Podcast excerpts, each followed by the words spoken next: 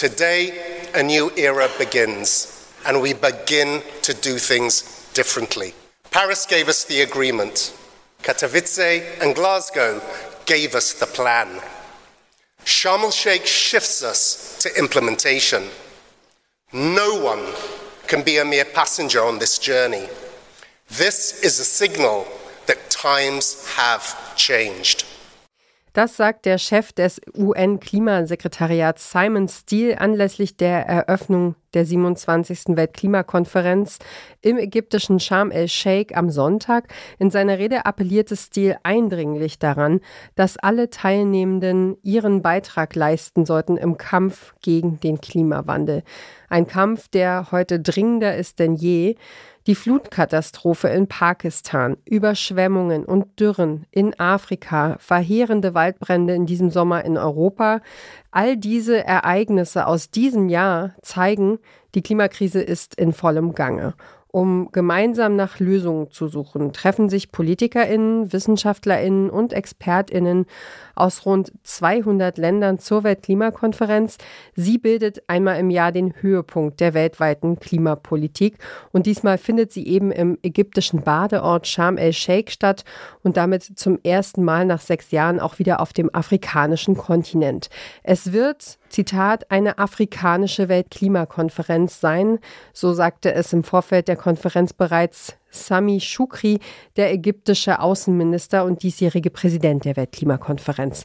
Warum das so ist, darüber sprechen wir jetzt. Hallo und herzlich willkommen zum Klimapodcast von Detektor FM. Ich bin Ina Lebetjew. Hi. Mission Energiewende. Der Detektor FM Podcast zum Klimawandel und neuen Energielösungen. Eine Kooperation mit Lichtblick, eurem Anbieter von klimaneutraler Energie für zu Hause und unterwegs. Meine Kollegin Sarah Marie Plikat hat sich mit dem Thema befasst und wir sind jetzt hier zusammen im Studio. Hi Sarah. Hallo Ina. Wir steigen direkt ein mit einem Zitat bzw. mit einem Ton, der die ganze Lage ganz gut zusammenfasst. Der Klimawandel ist ein Kampf auf Leben und Tod. So hat es nämlich UN-Generalsekretär Antonio Guterres vor einem Monat in New York gesagt. In seiner Rede im Vorfeld der Weltklimakonferenz appellierte er an die Industrienationen, sich mehr anzustrengen. A third of Pakistan flooded. Europe's hottest summer in 500 years. The Philippines hammered, the whole of Cuba in blackout, and here in the United States, Hurricane Ian has delivered a brutal reminder that no country and no economy is immune from the climate crisis. Let's be clear the collective commitments of G20 governments are coming far too little and far too late. The actions of the wealthiest developed and the emerging economies simply don't add up. We are in a life or death struggle for our own safety today and our survival tomorrow. And there is no time for pointing fingers or twiddling thumbs. It is time for a game changing, quantum level compromise between developed and emerging economies. The world cannot wait. Ja, also keine Zeit, um Däumchen zu drehen oder mit den Fingern auf die anderen zu zeigen, sagt Antonio Guterres. Denn es sieht nicht gut aus. Im Vergleich zum vergangenen Jahr ist auch noch mal einiges passiert. Die weltweite Klimakrise wird von mehreren anderen Krisen überlagert oder zumindest beeinflusst. Der russische Angriffskrieg auf die Ukraine hat eine weltweite Energie- und Ernährungskrise ausgelöst. Und dazu kommt, das ist natürlich dann wiederum nicht neu, wir befinden uns, wenn auch nach drei Jahren hierzulande gefühlt in den Ausläufern, immer noch unter dem Einfluss der Corona-Pandemie. Es ist also eine komplizierte und schwierige Weltlage, vor deren Hintergrund die Weltklimakonferenz begonnen hat. Ja, Sarah, gucken wir doch mal erstmal auf diesen, auf den Kern dieser Konferenz. Ähm, wie steht es denn momentan ums Klima? Ja, wir berichten ja hier jede Woche über die Klimakrise, über Ideen, über Prozesse und natürlich über wissenschaftliche Erkenntnisse. Zuletzt ging es zum Beispiel um die Frage, wie klimaschädlich der Krieg ist und ob wir mögliche Kipppunkte nicht schon längst überschritten haben. insgesamt habe ich leider keine guten Nachrichten, wenn die auch nicht wirklich neu sind. Aktuelle Berechnungen der Vereinten Nationen haben ergeben, wenn sich nicht schnell etwas ändert, dann werden wir die Pariser Klimaziele nicht einhalten können. Bis Ende des Jahrhunderts könnte die Erde 2,5 Grad Celsius wärmer werden und das wiederum führt dann zu multiplen Krisen und Konflikten, wie beispielsweise der Streit ums Wasser oder Landwirtschaft versus erneuerbare Energien. Welche Rolle spielt es denn, dass wir im Moment so viele Krisen haben, denen, mit denen wir konfrontiert sind? Ja, die aktuellen Krisen wirken da so ein bisschen wie ein Katalysator, aber auch die weltweiten Subventionen für fossile Energieträger beispielsweise hätten sich verdoppelt, schreibt die Wiener Zeitung. Dabei sollte der Trend ja eigentlich in die andere Richtung gehen. Wir erleben es ja in Deutschland auch gerade. Durch die anhaltende Energiekrise werden Klimaversprechen vertagt. Ähm, zuletzt hatten PolitikerInnen hart um den Atomausstieg gerungen. Die Bundesregierung hat dann Mitte Oktober beschlossen, noch bis in den nächsten Frühling hinein, länger nicht, das ist zumindest der aktuelle Stand, sollen die drei letzten Atomkraftwerke Isar 2, Emsland und Neckar-Westheim 2 jetzt erstmal noch weiterlaufen. Auf den Ausstieg, aus dem Atomausstieg werden wir hier in den kommenden Wochen tatsächlich nochmal intensiv gucken. Und ähm, es, man muss es einfach sagen, es ist ein Riesenschritt in die entgegengesetzte Richtung für die Bundesrepublik, ähm, denn dafür muss das Atomgesetz in Deutschland auch nochmal geändert werden. Ja, und im Vorfeld der Weltklimakonferenz gab es jetzt auch neue Zahlen zu den Klimazielen der Bundesregierung. Berechnungen des Expertinnenrats für Klimafragen haben ergeben, bei einem weiter so werde Deutschland seine Klimaziele für 2030 nicht einhalten können, heißt es von den Expertinnen. Ziel ist es eigentlich, bis dahin die Emissionen im Vergleich zu 1990 um 65 Prozent zu senken. Deutschland hat also noch viel Arbeit vor sich, um seinen eigenen Beitrag zu leisten zur Lösung der Klimakrise. Und wir werden da auf jeden Fall noch drüber sprechen. Das ist auch enorm wichtig. Aber vorher gucken wir jetzt erstmal wieder zurück auf die Weltbühne. Zu den jährlichen Klimakonferenzen ziehen die teilnehmenden Länder der Erde Bilanz und sie handeln einen gemeinsamen Kurs in der Klimapolitik aus. Die COP27 läuft ja jetzt schon einige Tage. Sarah, welche Debatten gibt es denn im Moment? Ja, es gab ein großes Hin und Her um den Bereich Verluste und Schäden, die Debatte um Loss and Damage. Loss and Damage bezeichnet den Umstand, dass durch den Klimawandel zum Beispiel bereits verschiedene Tier- und Pflanzenarten ausgestorben sind, Flüsse sind ausgetrocknet, Ernten verdorben und Orte durch Stürme oder Fluten bereits weggespült oder zerstört worden. Viele Länder des globalen Südens haben lange dafür gekämpft, dass das Thema mit auf die diesjährige Tagesordnung kommt. Das haben sie geschafft. Das ist ähm, ein erster Mini-Erfolg sozusagen für Sie. Und worum geht es jetzt im Kern in dieser Debatte? Extreme Wetterereignisse, Dürren, der Anstieg des Meeresspiegels, das sind ja die Auswirkungen der Klimakrise. Das haben wir schon oft erklärt. Der Punkt dabei ist, wenn Schäden schon entstanden sind, dann haben die betroffenen Länder und Regionen ja überhaupt gar keine Chance mehr, noch irgendwas zu retten. Die Dörfer sind dann schon überspült und nicht mehr bewohnbar, seltene Korallenriffe sind schon abgestorben und die Flüsse ausgetrocknet, die das Trinkwasser bringen.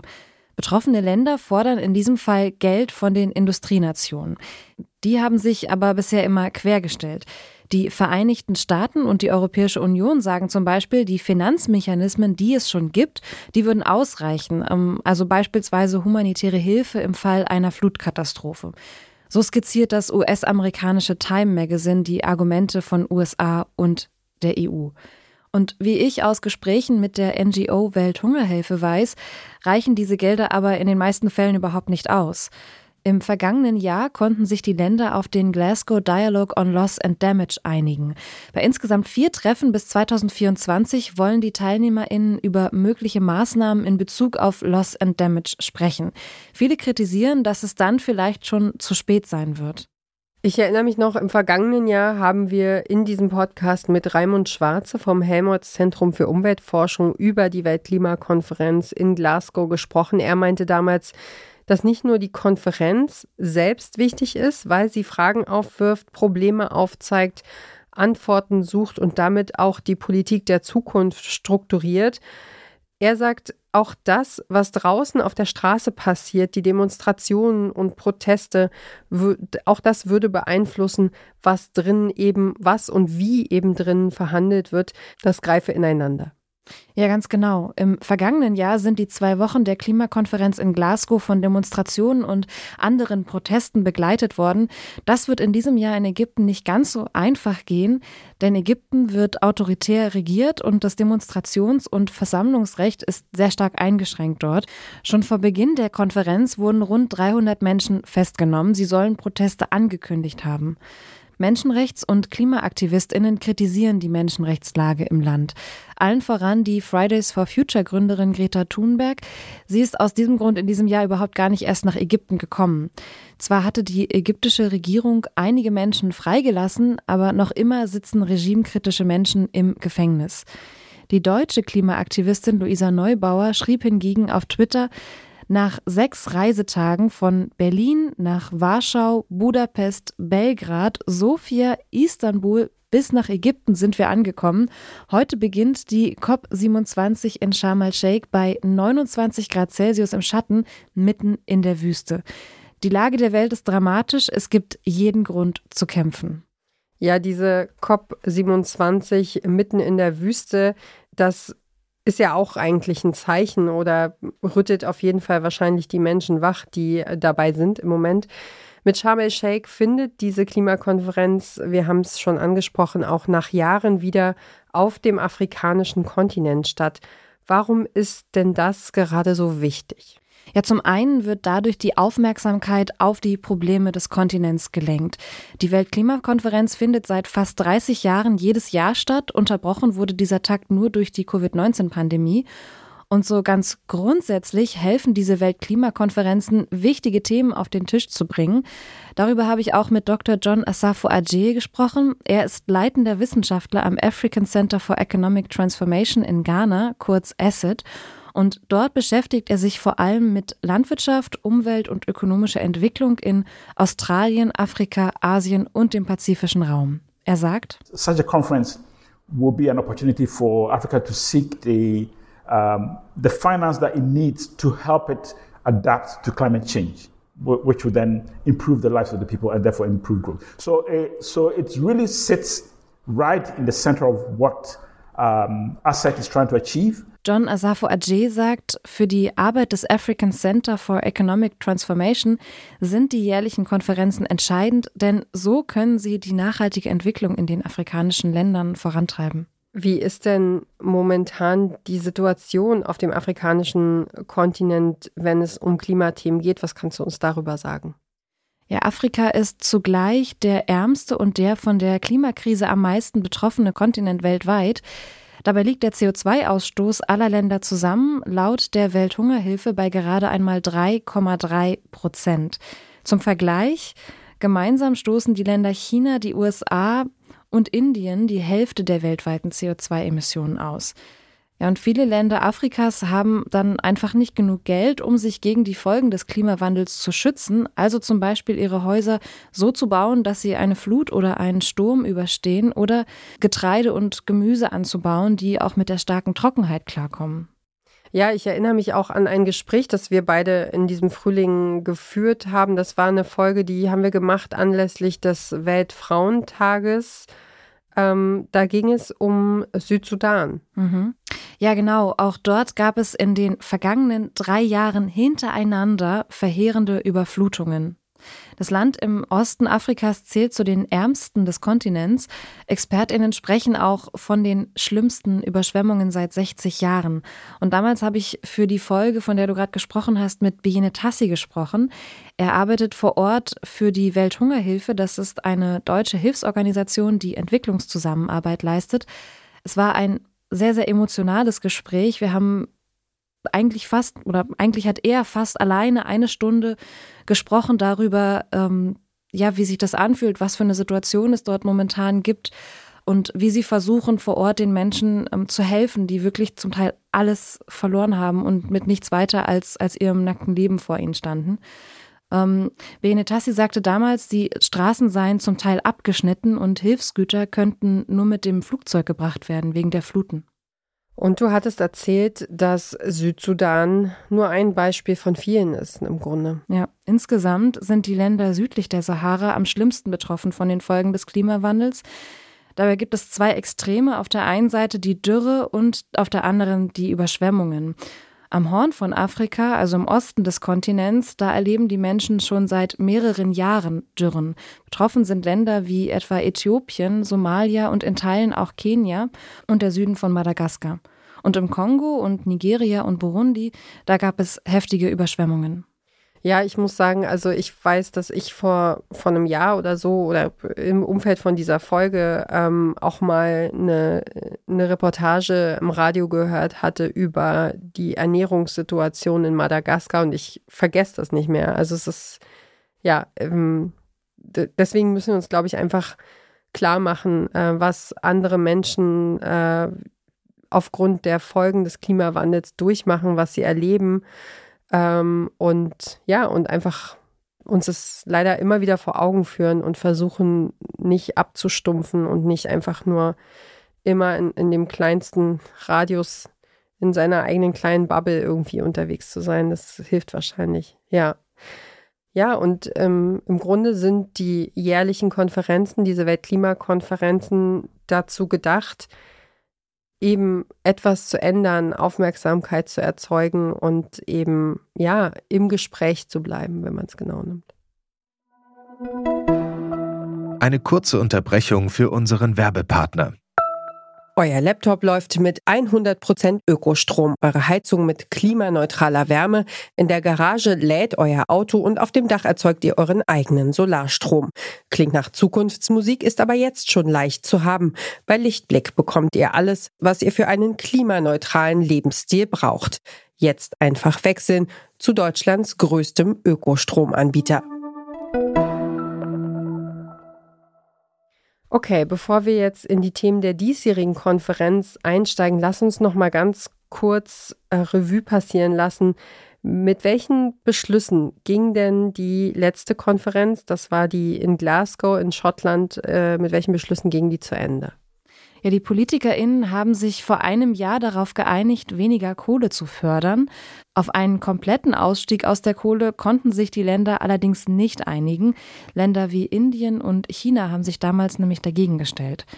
Ja, und ein zweiter Punkt. Mehr als 100 Länder haben sich vor einem Jahr dazu verpflichtet, bis spätestens 2030 weniger Wälder abzuholzen und insgesamt wertvolle Ökosysteme zu schützen.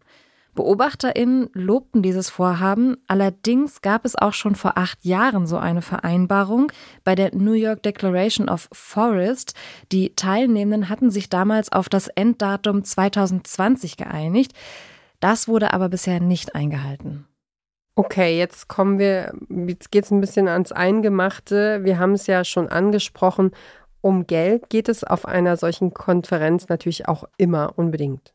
Ja, absolut. Darüber wurde im vergangenen Jahr natürlich viel und ausgiebig gestritten und im Zentrum stand dabei das Geld, das die reichen Industrieländer an die ärmeren Länder des globalen Südens zahlen, damit sie sich gegen den Klimawandel wappnen können und ihre Wirtschaft nachhaltig auf Grün umstellen können und zum Beispiel Solaranlagen bauen können. Über diese sogenannten Klimafinanzierungen haben unsere Kolleginnen von unserem täglichen Hintergrund-Podcast zurück zum Thema auch ähm, in einer aktuellen Folge gesprochen, und zwar mit Anke Herold. Sie ist Geschäftsführerin am Öko-Institut und beobachtet die Weltklimakonferenzen schon seit einigen Jahren. In der Folge zur COP27 haben sie sie gefragt, ob die versprochenen Gelder denn schon ausgezahlt wurden. Und sie hat Folgendes gesagt dazu.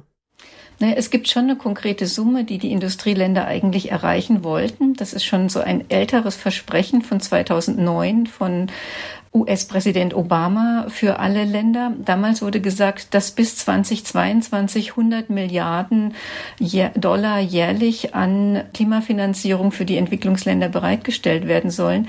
Da sind nur 83 Milliarden erreicht worden. Also da fehlt auch noch ein ganzes Stück. Ich finde ja einen Zahlenvergleich sehr eindrucksvoll, den Anke Herold vor einem Jahr aufgestellt hat. Nach dem verheerenden Hochwasser im Ahrtal hat die deutsche Bundesregierung für den Wiederaufbau in Nordrhein-Westfalen und Rheinland-Pfalz insgesamt 30 Milliarden Euro zur Verfügung gestellt. 100 Milliarden Dollar weltweit gegen diese 30 Milliarden Euro für ein Flutgebiet in Deutschland. Dieses Verhältnis, so Anke Herold, zeige sehr deutlich, dass 100 Milliarden US-Dollar für alle Entwicklungsländer ganz und gar nicht ausreichen.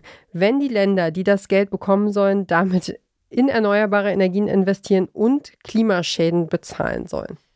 Ja, und Berechnungen der African Group of Negotiators haben ergeben, dass die Länder eigentlich viel mehr brauchen würden, um ihre Emissionen zu reduzieren, die Landwirtschaft umzustellen und Loss and Damage zu bezahlen. Dazu nochmal John Asafo Ajay. Africa, and when I say Africa, I'm talking about the African Group of Negotiators. So these, these are the group who are negotiating uh, on behalf of Africa at COP. Uh, they estimate that between 2020 and 2030, Africa will need $1.3 trillion over that period to undertake adaptation, mitigation, uh, and also for loss and damage. Ja, nochmal zusammengefasst, weil es da mit der Übersetzung manchmal verwirrend ist. Die Rede ist von 1,3 Billionen US-Dollar über einen Zeitraum von zehn Jahren. Eine Billion, das sind 1000 Millionen Dollar. Also wirklich irre viel Geld. In einem Gastbeitrag für NTV schreibt Anja Beretta von der Konrad-Adenauer-Stiftung, Zitat, die Finanzierungslücke ist mittlerweile ein Symbol für die fehlende Solidarität der Industrieländer, die die Klimakrise maßgeblich verursacht haben. Zitat Ende. Und John Asafo Ajay hat dafür auch ganz klare Worte. Er sagt: The biggest problem for Africa is that we are not getting enough finance. Or, or to put it bluntly, climate finance has failed Africa uh, in terms of what has been promised and what has been delivered. Die meisten Menschen, die unseren Podcast hören, werden verstehen, was Fail bedeutet, aber ich möchte es einfach nochmal ganz klar aussprechen. John Asafo Ajay sagt, die Industrienationen hätten Afrika einfach komplett hängen gelassen. Puh, ja, okay. ähm, wir haben bis jetzt über die Summen gesprochen, die versprochen wurden, aber eben noch nicht komplett da angekommen sind, wo sie gebraucht werden. Lass uns doch da noch mal ein bisschen tiefer einsteigen. Äh, Sarah, kannst du denn ein bisschen konkreter noch was dazu sagen, wofür das Geld eigentlich bestimmt ist? Ja, ich glaube, dazu müsste ich vorher noch mal eine Sache kurz klarstellen, denn ich habe ja mit John Asafo Ajie gesprochen, der eine Forschungsvereinigung in Afrika vertritt, genauer in Ghana. Das heißt, dieser Kontinent ist auch der, an dem wir alle Prozesse und Zusammenhänge aufzeigen. Wir können da ja ohnehin nicht alle Aspekte gleichzeitig zeigen und müssen uns deswegen auf einen Bereich konzentrieren und uns für einen Bereich eben entscheiden. So, und nun zu deiner Frage, Momentan geht das Geld in den Ländern Afrikas zu 60 Prozent an Projekte, die CO2-Emissionen verringern sollen, sagt John Asafo Ajay. Nur 40 Prozent des Geldes würden die Menschen vor Ort für eine sogenannte Klimaanpassung bekommen, also für Maßnahmen, mit denen Schlimmeres vermieden werden soll. Also zum Beispiel Bäume pflanzen in Küstennähe, um das Land dahinter vor Überflutungen zu schützen die Landwirtschaft umstellen, damit sie mit den anhaltenden Dürren klarkommt und, was am wichtigsten eigentlich noch ist, Frühwarnsysteme für Extremwetterereignisse. Das bedeutet, es gibt weniger Geld für Prävention. Dabei seien genau diese und andere solcher Maßnahmen, die ich eben genannt habe, aus seiner Sicht in der aktuellen Situation viel wichtiger. Warum das Geld eher in Projekte mit einem anderen Fokus gesteckt wird, darüber kann er selbst nur Vermutungen anstellen. I, I really don't understand why this is so, but I, I, I feel that it's because um, mitigation is very easy to see uh, for the, the, the, bilateral donors and the multilaterals, as well as the climate finance, uh, climate uh, funders. You can see how many solar panels have been installed, um, how much carbon have been removed. So, so these are all things which can be quantified. And, I think it's, it's probably uh, easier for them to see where the money is going. Solarpanels lassen sich leichter zählen als ein Wald, der gepflanzt wird und Jahre, wenn nicht sogar Jahrzehnte braucht, um zu wachsen. Dass auch das zur Anpassung an den Klimawandel beiträgt, ist nicht immer sofort auf den ersten Blick sichtbar. Uh, but when you talk about adaptation, uh, this is really helping farmers to adapt, helping households to adapt, uh, and, it's really the improvements are not visible to these funders. Uh, so historically, um, adaptation has been uh, grossly underfunded. And the African group of negotiators, they are calling for a 50-50 um, uh, split between adaptation and mitigation because they see that adaptation is very important to help people cope with climate change and also to build resilience. Okay, also 50-50 für Prävention, also Maßnahmen der Klimaanpassung und für Projekte, die dafür sorgen, dass Afrika weniger Kohlenstoffdioxid ausstößt, das ist doch auf jeden Fall mal eine ganz klare Forderung. Was ich mich dabei frage, warum können die Länder nicht selber entscheiden, wofür sie das Geld ausgeben? Die wissen doch vor Ort am besten, welche Mittel sie wofür brauchen. Ja, theoretisch schon. Dazu muss man aber erst mal wissen, Insgesamt gibt es mehrere Wege, an, an Geld zu kommen. Zum ersten direkt zwischen den Ländern. Also zum Beispiel Deutschland gibt Geld an Ghana. Dann gibt es den Weg über Banken, wie beispielsweise die World Bank und die African Development Bank. Und es gibt auch noch den Weg über Klimafinanzierungsfonds. Einer der bekanntesten Fonds ist der Green Climate Fund. In Deutschland kommen Zuschüsse für diesen Fonds vom Bundesministerium für wirtschaftliche Zusammenarbeit und Entwicklung. Das Geld dafür kommt aus dem Bundeshaushalt. Und um eben an dieses Geld zu kommen, müssen die Länder zuerst Anträge stellen. Und dafür brauchst du ganz schön viele Sachen. Also einen Finanzierungsplan, du brauchst Daten, du brauchst Zahlen, du brauchst Grafiken. Klingt auf jeden Fall nach deutschen Behördenstrukturen. Ja, es ist auf jeden Fall sehr, sehr viel, auch sehr komplex und äh, dauert sehr, sehr lange. Und genau das sind auch die Punkte, die John Asafo Adjei daran kritisiert. Die sind einfach, diese Anträge sind einfach viel zu kompliziert. Und außerdem haben die betroffenen Länder nicht genug Daten, mit denen sie ihre Anträge dann auch untermauern können. Ja, und bei diesen Fonds geht es ja in erster Linie um eine Kofinanzierung. Das heißt, ein Teil des Geldes müssen die Antragsteller irgendwann natürlich auch zurückzahlen. Und das Problem dabei, sagt Jonas Safo Adje, viele Länder scheitern schon an diesem Prozedere vorab, also an der Bewerbung um ein solches Darlehen, diesen Loan. Most of these countries are heavily impacted by climate change, and we know that they're suffering from climate change. But they have to make a commercial case for the loan. And the requirements are very stringent. One of them is that you have to co finance the loan. So, in other words, if, if you want to apply for $10 billion loan from a, uh, from a, a funders, you have to fund part of it, right? So you have, you have to fund maybe half, I'm just using this as an example, maybe a quarter or half of it. So you have to put in your own money. And many countries don't have that money to, to co finance. So the co finance issue makes it very difficult for a lot of countries to, to even apply for these funds because most of them are indebted heavily in debt, and applying for funds for adaptation means you've got to borrow and get, get into more debt.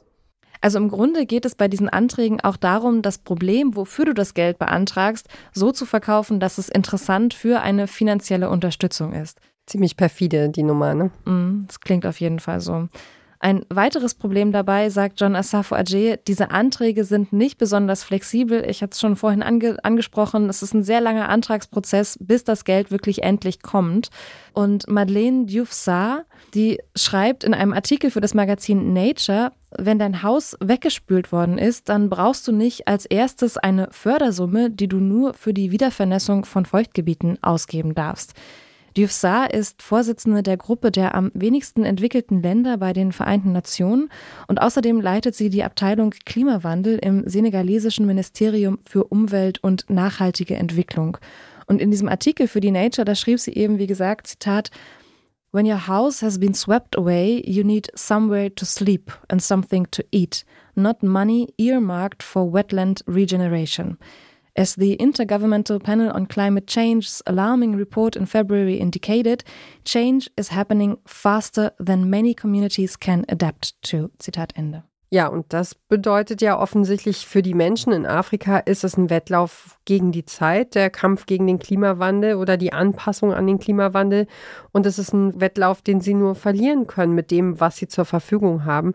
Du hast inzwischen schon ein paar Aspekte angesprochen, aber ähm, lass uns doch zum Zusammenfassen nochmal sagen, was müsste sich ändern, damit das Geld genau dort ankommt, wo es wirklich gebraucht wird?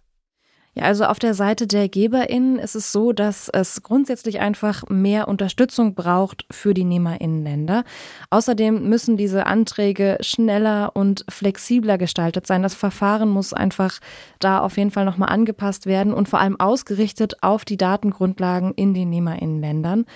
Und außerdem sollte das Geld nicht zweckgebunden ausgezahlt werden. Das ist wahrscheinlich der wichtigste Punkt. Und auf der Seite der NehmerInnen ähm, sieht es so aus, dass sie vor allem technische Unterstützung brauchen, um mehr Daten erheben zu können aus der Landwirtschaft, dem Forst, der Landnutzung, Gebäude, Industrie. Denn fehlende Daten machen es schwierig, mögliche Emissionseinsparungen zu berechnen. Ja, und aus den eben genannten Gründen werden die African Negotiators auf der Weltklimakonferenz in Sharm el-Sheikh auch eine Reform der Klimafinanzierung fordern, sagt John Asafo Ajay. Im Grunde hängt alles, worüber wir hier heute sprechen, am großen Stichwort Gerechtigkeit. Egal, ob wir auf das Geld gucken, auf Ausgleichszahlungen, Maßnahmen, auch Möglichkeiten, etwas äh, zu tun selber. Ähm, ein Aspekt, den Expertinnen immer wieder ansprechen, ist auch die Verantwortung, die eigenen Klimaziele in den Blick zu nehmen, sie ernst zu nehmen, zu handeln und sie zu erfüllen. Ja, John Asafo Ajay nennt das die Just Energy Transition. Er meint eine gerechte Energiewende für alle Länder. Aber die gibt es momentan einfach noch nicht.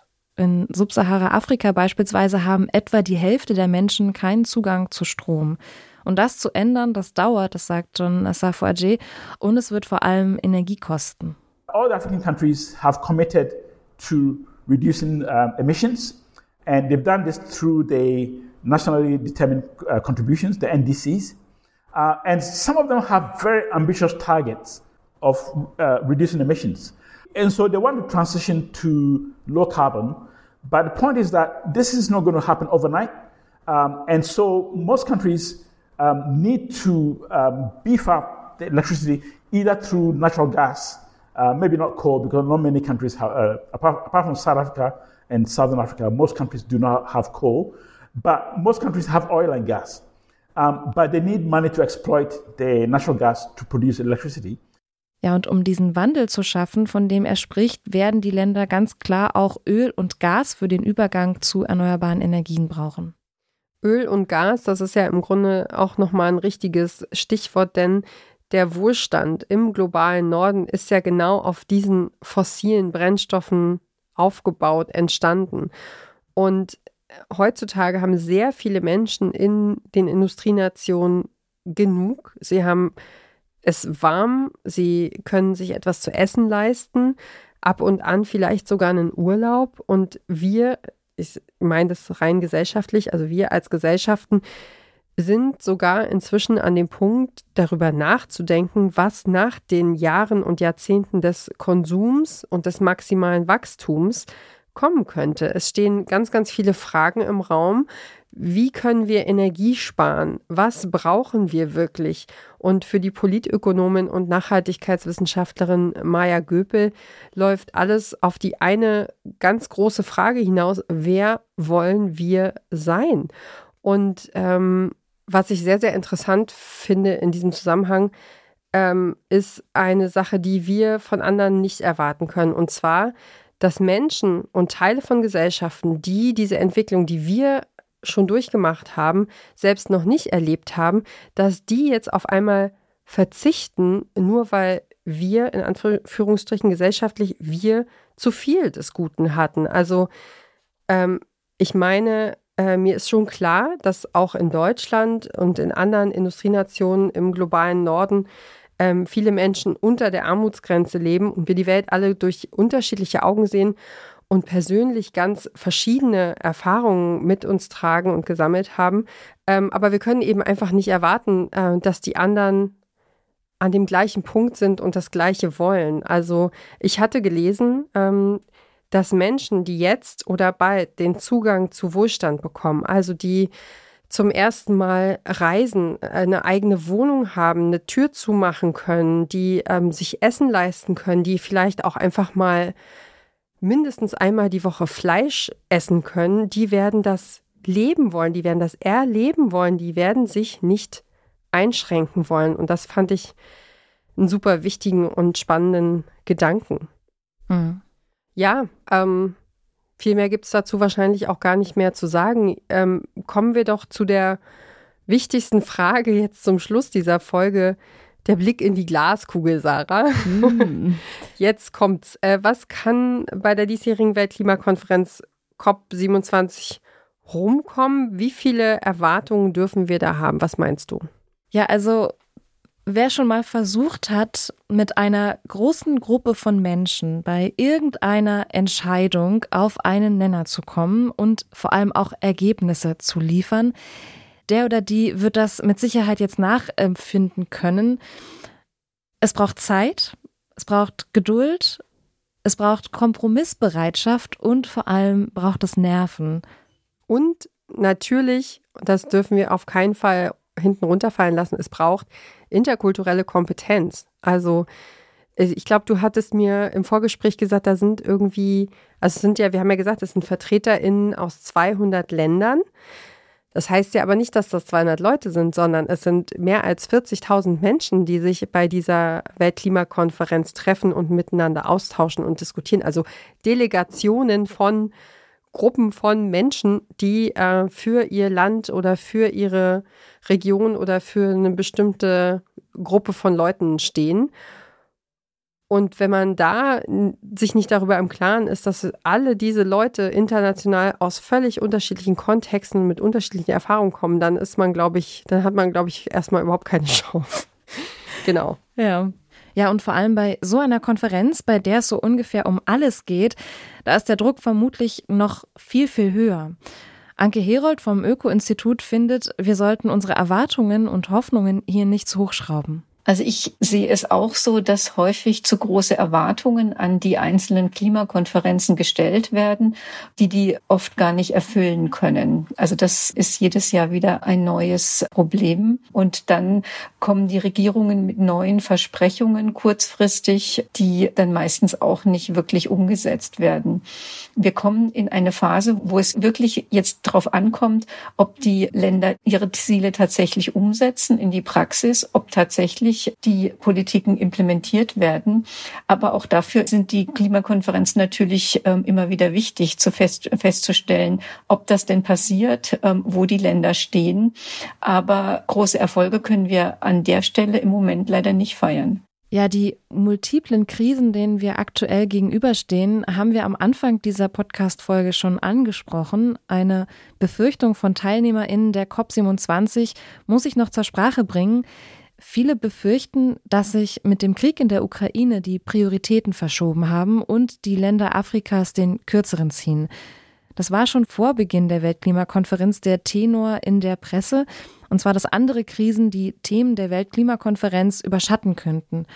Aber um da wirklich Klarheit zu kriegen, werden wir wohl das Ende der Konferenz abwarten müssen. Für unseren Podcast zur Frankfurter Buchmesse für N99 habe ich ja vor kurzem mit der Nachhaltigkeitswissenschaftlerin und Politökonomin Maya Göpel gesprochen. Es ging unter anderem darum, wie das Verhalten eines jeden einzelnen Menschen ganze Wellen der Veränderungen lostreten kann. Ehrlich gesagt hat mir das wahnsinnig viel Hoffnung geschenkt, ähm, weil wir ja uns tatsächlich hier auch mit dem, ja, mit dem Zustand der Welt beschäftigen und immer wieder ähm, ja, über, über anstrengende, schwere Kost sprechen im Grunde.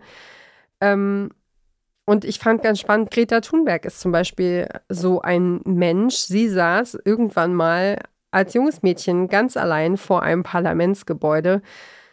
Und inzwischen gehen immer wieder Millionen von Menschen auf die Straße, bringen sich ein, nehmen sie sich zum Vorbild, schaffen ein Bewusstsein für Probleme, ähm, die der menschengemachte Klimawandel eben mit sich bringt. Und ja, da ehrlich gesagt klammere ich mich jetzt ein bisschen für ein paar Wochen zumindest an dieser Geschichte mit dem, mit dem Einfluss, den jeder von uns hat, dran fest, um ja, um das einfach ähm, positiv zu sehen. Und falls ihr euch da draußen auch einmal daran festhalten wollt, wir haben für diesen Buchmesse-Podcast N99 nicht nur mit Maya Göpel gesprochen, sondern auch mit Luisa Neubauer und Kira Finke über die Klimakrise. Und Kira Finke hat äh, mit ihrem Buch Sturmnomaden versucht, Menschen ein Gesicht zu geben, die eben genau von den Folgen des Klimawandels betroffen sind. Also hört da gerne mal rein, wenn es euch interessiert und ihr gerne noch ein bisschen, ja, euch, euch mitnehmen lassen wollt, ein Stückchen weiter. Meine Kollegin Sarah Marie Plikat hat sich mit der diesjährigen Weltklimakonferenz beschäftigt und dafür mit John Asafu Ajay vom African Center for Economic Transformation in Ghana gesprochen. Sarah, vielen Dank für das Gespräch. Sehr gerne. N99, zurück zum Thema und natürlich alle Folgen unseres Klimapodcasts Mission Energiewende findet ihr im Netz bei Detektor FM, in der Detektor FM App und im Podcatcher eurer Wahl, zum Beispiel bei dieser Spotify, Google Podcasts, Amazon Music und Apple Podcasts. Mein Name ist Ina Lebetjew. Ich danke euch ganz herzlich fürs Zuhören. Bleibt schön gesund und bis hoffentlich nächste Woche. Macht's gut. Tschüss. Mission Energiewende. Der Detektor FM Podcast zum Klimawandel und neuen Energielösungen. Eine Kooperation mit Lichtblick eurem Anbieter von klimaneutraler Energie für zu Hause und unterwegs.